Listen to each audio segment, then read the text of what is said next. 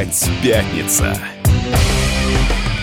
Всем здрасте, в эфире радио «Комсомольская правда». Я Сергей Мордан, а со мной в студии сегодня нет-нет, не та, про кого вы подумали. Со мной Александра Кочнева. Скажи всем здрасте. Здравствуйте, здравствуйте, здравствуйте. С Наданой Фредериксон все в порядке. Вернется она к вам через неделю, но мы сегодня обсудим все, что происходит в стране, в мире, все, что тревожит вас, нас. Ну, вообще-то не веселый разговор Вчерашний вечер, сегодня. да, изменил всю верстку. Вот, э, я, в общем, печалился в течение двух дней и думал, что придется в течение трех часов вам рассказывать про пресс-конференцию, которая и так вчера забивала всю ленту, но начнем с другого. Ну, расскажем про пресс-конференцию. Ну что? И ты? про пресс-конференцию, конечно, расскажем, но начнем мы со стрельбы на Лубянке. Значит, э, вчерашний день чекиста, как он, как он называется официально? День работников органов госбезопасности или у нас нет больше госбезопасности? Контрразведки. Ну хорошо. День, то, что называется День чекиста. В общем, День чекиста а, был отмечен стрельбой прямо на Лубянской площади.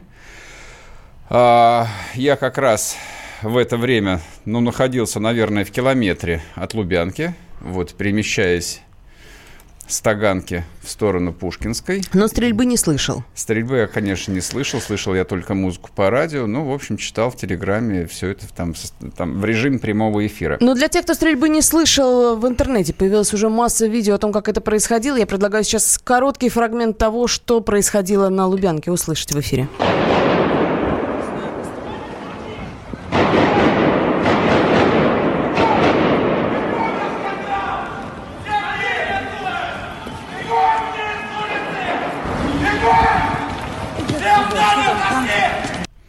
Вот такая вот фигня.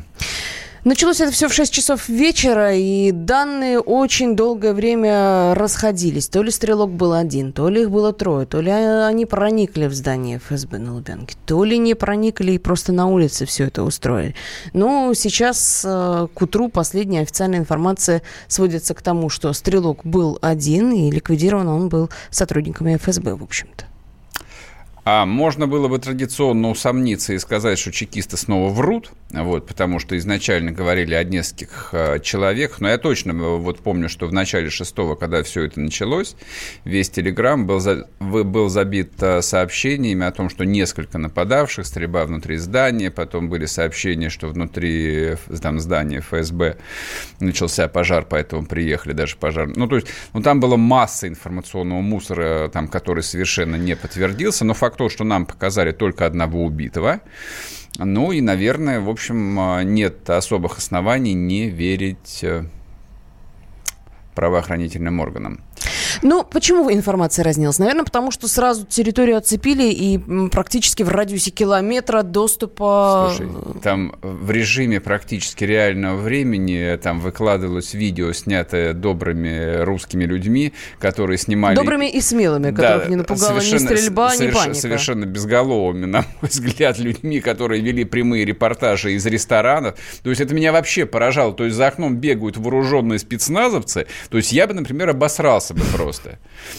Вот. То есть ты находишься в 100 метрах от э, Ну, подожди, ФСБ. ну, а история? Иди- идет стрельба, люди в бронежилетах, ну реальная стрельба идет. То есть нужно падать и бежать в подсобку куда-нибудь. Нет, сидят, ржут, продолжают бухать, и о, клево, да, очень, очень клево.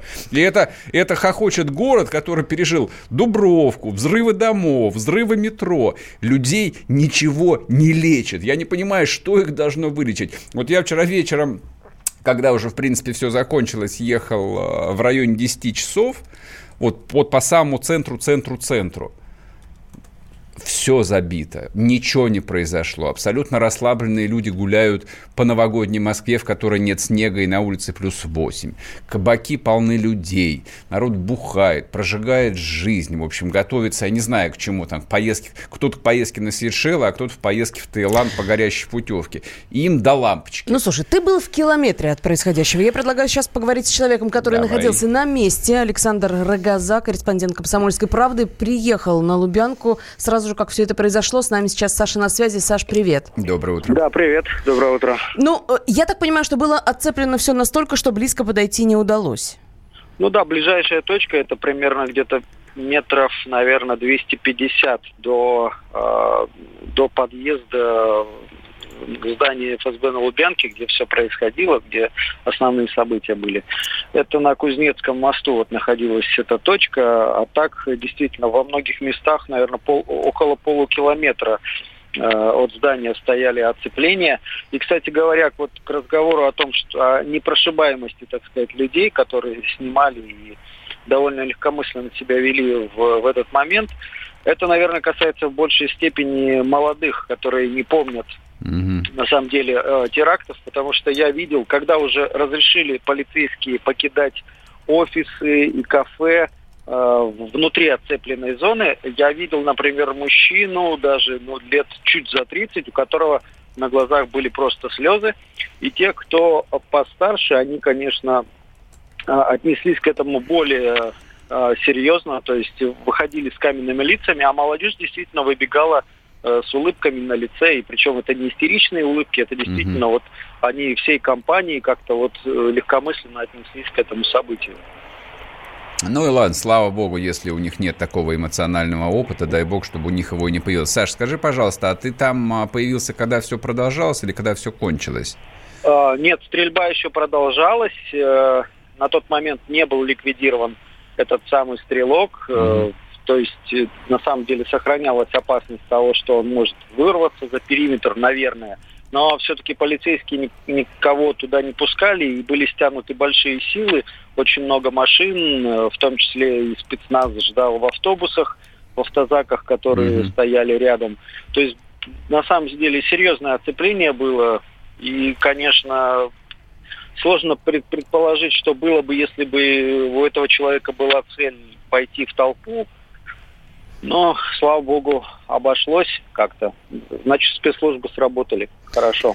Ну, давай про цели вот сейчас отдельно поговорим. Нам уже кое-что известно про этого человека. Установлена его личность. Это 39-летний житель Подольска Евгений Манюров. Э, знаем мы про него не так много пока, да, Саш? Ну, э, да, 39 лет. Известно а, ну, то, что есть в открытых источниках, э, где он э, в сети засветился, это он был слушателем различных курсов по юриспруденции, по а, рекламным каким-то коммуникациям. А, но самое главное, что чем в последнее время он занимался, он очень так серьезно занимался стрельбой. В том числе заявлялся и участвовал в различных стрелковых соревнованиях, посещал серьезный стрелковый клуб. А, при этом э, у него было нарезное оружие, это значит, что через охотничье он уже прошел. То есть э, это, наверное, не та история, что это просто псих. А, как мы знаем, психам у нас в стране запрещено иметь оружие. Если его государственная машина пропустила через себя и доверила а, там целый арсенал у него был с собой э, различного вида вооружения, причем официально полученных, официально на него зарегистрированных, э, значит, его проверяли, по крайней мере, ну, его... экспертизу он проходил. это, вопрос, это значит, что... что он справку из психдиспансера просто принес о том, а... что он не стоит на учете всего на Ну, нам рассказывает, что с тех пор, как э, в Росгвардию переданы функции о том, что они выдают вот оружие, ага. разрешение на покупку оружия, что все изменилось, теперь все серьезней. Но я думаю, что вот на примере этого гражданина еще раз можно проверить, как на самом деле все изменилось. Раньше действительно было так, что э, психиатр, э, ну, вернее, в диспансере, не глядя даже на пациента, могли выдать любую справку. Это очень печальная история, к сожалению. Угу. Ясно. Спасибо, Саш, большое. Александр Рогоза, корреспондент «Комсомольской правды», был с нами на связи. Он продолжает следить за всем, что происходит. Но справка справкой, а на убеждение она никак не влияет. Да, то есть, ну, что касается, ну, по идее, такого вот гарантированного пункта, который будет сегодня обсуждаться, как он получил оружие, мне кажется, тут вообще говорить не о чем, потому что получить оружие проще простого, хоть в Москве, хоть не в Москве. То есть получить охотничий билет, это, в общем, не требует практически никаких усилий. Получив охотничий билет, ты можешь пойти купить э, полуавтоматический гладкоствольный карабин, например.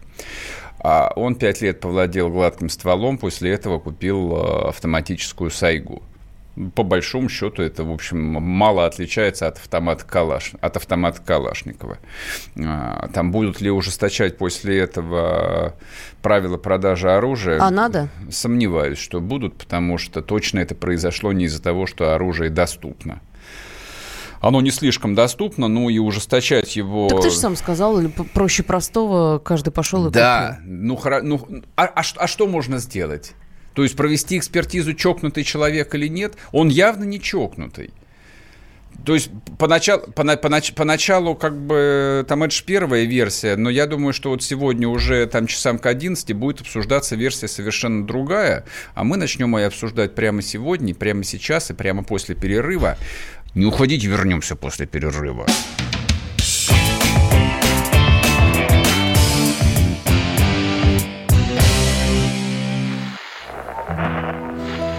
Самара 98,2. Ростов-на-Дону. Иркутск 89 и 8. 91,5. Владивосток. 94. Калининград. 107 и 2. Я влюблен в тебя, Россия. Казань. 98 Нижний Новгород 92 и 8. Санкт-Петербург. Волгоград. Москва. 97 и 2. Радио «Комсомольская правда». Слушает вся страна.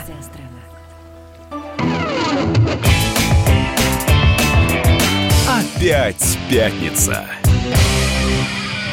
И снова здравствуйте. В эфире радио «Комсомольская правда». Я Сергей Мордан. Со мной в студии Александра Кочнева. Говорим мы о том, что произошло вчера в центре Москвы на Лубянке. Была стрельба на Лубянке, в результате которой погиб один сотрудник спецслужб, несколько человек ранено, нападавший убит. К утру стало известно, что напал 39-летний житель Подольска Евгений Фатихович Манюров. А, типа какой-то там частный предприниматель самозанятый. Я не понял, то ли он юрист, то ли не юрист. Ну, в общем, про всю его а, жизнь по- да, пока что стало известно, что он занимался стрельбой. Вот я сейчас читаю, В соответственно. частных охранных предприятиях он работал. Юрист у него там, конечно, какое-то было А образование. кем, кем, кем Это работал-то, непонятно? Сопровождение. Ну, не суть важно, кем он работал. В общем, а, единственная как бы примечательная вещь, говорит тренер э, клуба, в котором он занимался, что он какое-то время назад увлекся практической стрельбой, но тренер говорит, стрелял плохо. Вот, потому что занимался стрельбой он всего три месяца, а для того, чтобы стрелять хорошо, говорят, нужно стрелять не один год. Ну, наверное, в общем, как в любом виде спорта. А А надо ли было ему хорошо стрелять? Вот цель его была не в том, чтобы хорошо стрелять или куда-то попасть, Нет, или конечно, что-то конечно, где-то преуспеть. Конечно же, цель была в том, чтобы стрелять, а гла- главное, что... Цель была всех напугать. Да нет, а, чё, а что напугать? Ну, напугать, так не пугают. Он пошел с целью убивать людей. Вот, очевидно, что он убивал, с целью убивать именно людей в форме, потому что если бы он хотел устроить теракт в классическом смысле, там, э, ну, вот как бы там принести вред максимальному количеству гражданских, он пошел бы не в приемную ФСБ, где, понятно, там служба контроля и сидит там, там целая тревожная группа, ну, как бы, что, собственно, произошло, а пошел бы там а, на ту же Мясницкую улицу, которая там в 20 метрах, и стал бы просто от бедра стрелять и положил бы там, там несколько десятков людей. Плюс говорят, что у него были самодельные гранты. Гарантированно. А то, что утром сегодня писали... ам, скажем, ну, условно, там разные специалисты, эксперты, то есть это даже нельзя трактовать как теракт. То есть, по сути, это нападение. То есть, как трактуется в Уголовном кодексе там теракт, это в том числе а, насильственные действия против органов власти с целью парализовать их работу, бла-бла-бла-бла. Нет, здесь был, это, это была просто классическая там военная атака. Но, по сути, это вот уменьшенная копия там штурма казарм Манкада на Кубе. После чего мы все узнали про Фиделя Кастро. Просто здесь все очень быстро закончилось. Вот, поэтому мне кажется, это вот примерно то же самое, что нападение на блокпосты в Чечне какой-нибудь или в Дагестане. И исходя из этого, в общем, сразу возникает вопрос к отчеству этого человека. То есть фамилия у него вполне себе русская, он Манюров. Вот. Ну и, собственно, как Живет он в Подольске. да, то Жил. есть, то есть вчера, когда все это, да, вчера, когда все это произошло, все соцсети, в общем, там уже по умолчанию, вот, ну, там склонные там, к нанестическим вещам, практически, в общем, открытым текстом говорили о том, что типа, ну, получаете очередного исламского террориста в центре Москвы, ну и так далее, и так далее. Потом, когда показали, что, ну, и назвали фамилию, ой, типа, несчастье какое, а он русский, вот, и как же про это трактовать? То есть, ну, разваливается же привычная там всем картина мира, то есть весь, весь, весь террор как бы там а, в России, он исламского характера, исламского терроризма, извините, если кого-то обижу. Вот, но дальше чуть-чуть Да не только в России, во всем мире. ну, а на самом деле во всем мире, да. Ни, при- ни про христианский, ни про буддийский терроризм никто больше не слышал. А прошло еще немного времени, там мы все обратили внимание на его, на его отчество. Он Фатихович. Фатих – это арабское имя. Вот. Кроме вот этого отчества ничего больше не известно. Главный вопрос, кто его папа? Ну, кто его папа? Папа его точно звали не Петр и не Иван. Ну, да? да? И даже не Джон. Давно ли у нас с отчеством передаются такие радикальные идеи? Да, всегда. Всегда с отчеством передается много радикальных идей.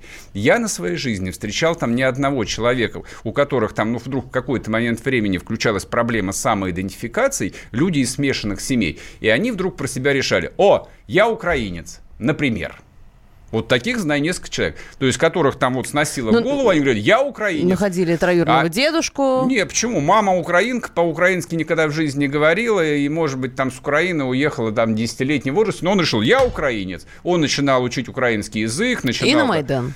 Нет, это было сильно там до Майдана, там у всех разные истории. Или вдруг там человек решал, ну вот еще у меня такой знакомый очень смешной. А, коренной уроженец города-героя Ленинграда, уехавший в Канаду в возрасте, по-моему, 18 лет, в возрасте 40 лет вернувшийся из Канады, и вдруг решивший, что он татарин. Вот, говорит, татарин я и все. И вот он на этой почве своего татарства просто съехал с катушек, стал абсолютно убежденным татарским националистом. Я не преувеличиваю нисколько, это мой личный опыт – то есть, чем он там закончил, я понятия не имею. Вот. Но он писал там на националистических пабликах, вот. он рассказывал там а, постоянно про, про притеснение татарского народа и вообще мусульман человек в четвертом поколении был ленинградец. Как-то вспомнилась мне история Варвары Карауловой, студентки МГУ, которая, в которой вдруг э, безо всякого отчества и безо всяких корней проснулась вот, эта, так вот эта тяга вот. к, исламской, к исламскому радикализму. Вот, поэтому где там он мог наткнуться да на, на людей, отчество? которые подсказали ему, да ты на самом деле парень-то, да, араб там или вообще как бы там э, ты только по недоразумению не принял ислам, и сейчас мы тебя всему научим. Ну, посмотрим. Я думаю, что спецслужбы там про это довольно быстро расскажут. А пока давай поговорим со специалистом. Вадим Лялин, бывший сотрудник спецподразделения МВД и адвокат на связи с нашей студией. Вадим, здравствуйте. Здравствуйте. Да, здравствуйте. Почему был выбран этот день? Почему именно вчера? Ну, во-первых, э, вчера был праздник, э, вчера был день военного контрразведчика. Вот. Э, сегодня другой праздник, который мы поздравляем всех причастных. Это день сотрудника ФСБ. Вот. И как бы я думаю, что именно в связи с этим был выбран этот день. Более того, более того, вчера у нас была большая пресс-конференция, о чем тоже было известно значительно заранее. Вот. И э, я так понимаю, что ну, так сложилось, что как раз вот начался праздничный концерт, посвященный э, празднику вчерашнему, сегодняшнему одновременно, думаю, и как раз вот все это произошло фактически. А что сказать-то человек хотел? Э, ну, это, на самом деле, вы понимаете, это э, сердце э, там ФСБ да, это центр города, это сердце России, там провести такую акцию неоднозначную в такой день, конечно, да, это дерзко. Это манифест. Это совершенно точно, это просто, да, прямо вот такой вызов прямо всем на свете. Поэтому... Как бы вы оценили, этот вызов, он состоялся или нет? Но ну, учитывая, что, в общем, как бы, ну, так вот, с точки зрения знаете, цифр, и потерь знаете, немного, знаете. и стрелок все равно довольно быстро был убит. Это вызов или нет? Он состоялся? А, да я бы не сказал, что довольно быстро. Более 37 минут шел угу. бой э, в центре города, автоматная стрельба. И вот по тем видео, которые там уже были в СМИ, да, уже прекрасно видели, что человек обладал навыками профессионального стрелка. То есть он э, совершенно четко был подготовлен. Угу. И э, его ликвидировали уже обойдя с там, фланга с другой стороны, с открытой. И в момент, когда он уже перезаряжался, э, там, доставая из сумки там, очередной магазин, да, он был уже ликвидирован. А до этого он очень четко, тактически отстрелялся, вел огонь на поражение и, к сожалению, достигал своих целей. Что касается мотивов, есть у вас какие-то мысли, предположения? Я думаю, что это подготовленный теракт, э, и не более того. То есть, ну, а какой мотив? может быть, теракта. Общественный резонанс, заявить еще раз о себе, ну, ну, вот мы с Сашей начали говорить о том, что терроризм в России, да и не только в России, скажем так, во всей, во, во всей западной цивилизации, к которой там и Россия в том числе относится, это терроризм исключительно исламского характера. Но вот. здесь скорее претензия была к, к спецслужбам, а не какие-то заявки. Да. Ну, какие претензии к спецслужбам? Ну, какие, я не ну, знаю. Вот, вот ну, Вадим Лялин нам ответит сейчас на этот вопрос. Претензии к спецслужбам, да, совершенно обоснованно. Ну, а кто ведет войну с терроризмом? Спецслужбы и ведут во всем мире войну. Ну, подождите э, почему мы э, все время говорим о том, что э, самая главная работа это превентивная да, работа на упреждение, то есть предупреждение и не реали... невозможности реализации там, таких вот терактов. В данном случае пропустили. И поверьте мне, за это понесут ответственность конкретные сотрудники конкретных служб, там и службы по борьбе с терроризмом, и службы по защите конституционного строя России, да, это специализированные направления, э, которые должны отвечать Именно за профилактику таких Это все справедливо, но возможно ли такое предотвратить? Какой-то мужик э, с э, ружьем, не знаю, под курткой просто приехал. Это же никак Слушайте, не, да, да. не просить. Ну, вот давайте так. Если мы говорим о том, что человек, как это было опять же заявлено в средствах массовой информации, зашел центральную приемную ФСБ России mm. и оттуда начал вести э, там огонь, да, а потом побежал уже вверх по улице там к Большой Лубянке. И там э, к сожалению, убил сотрудников СО, да, то вот я лично вчера там был. Что-то сделать было можно. Понятно. И, Спасибо я большое. Я вас вынуждена прервать, к сожалению. Спасибо, Вадим спасибо. Лялин, адвокат и бывший сотрудник спецподразделения МВД, был на связи. Не переключайтесь. противоположные взгляды. Оппозиция, я считаю, героями. Твое право считаю. Да, Тина, что ты несешь? Ну а как? Смеешься? Максим, я не смеюсь, но просто нельзя так говорить. Себя послушай. Разные точки зрения. Призывы «надо выходить и устраивать майта» — это нарушение закона. И вообще это может закончиться очень нехорошо. Вы не отдаете себе в этом отчет? О, некоторые решили допрос устраивать. Личный взгляд на главные проблемы едешь на машине? Я не езжу. Ну вот и тогда ну, молчи, отлично. потому что я рассказываю про движение автомобильное, а не про пешеходов. Свобода слова в прямом эфире. Ну, я не причисляю себя популистом, я причисляю себя к людям, которые действительно отстаивают мнение жителей, причем не только на словах, но и на деле. Тогда приношу любовь Соболь свои извинения. Радио «Комсомольская правда». Правда рождается в споре.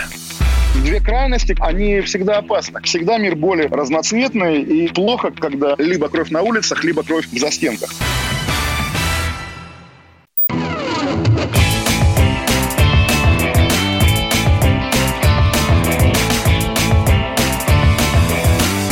Опять пятница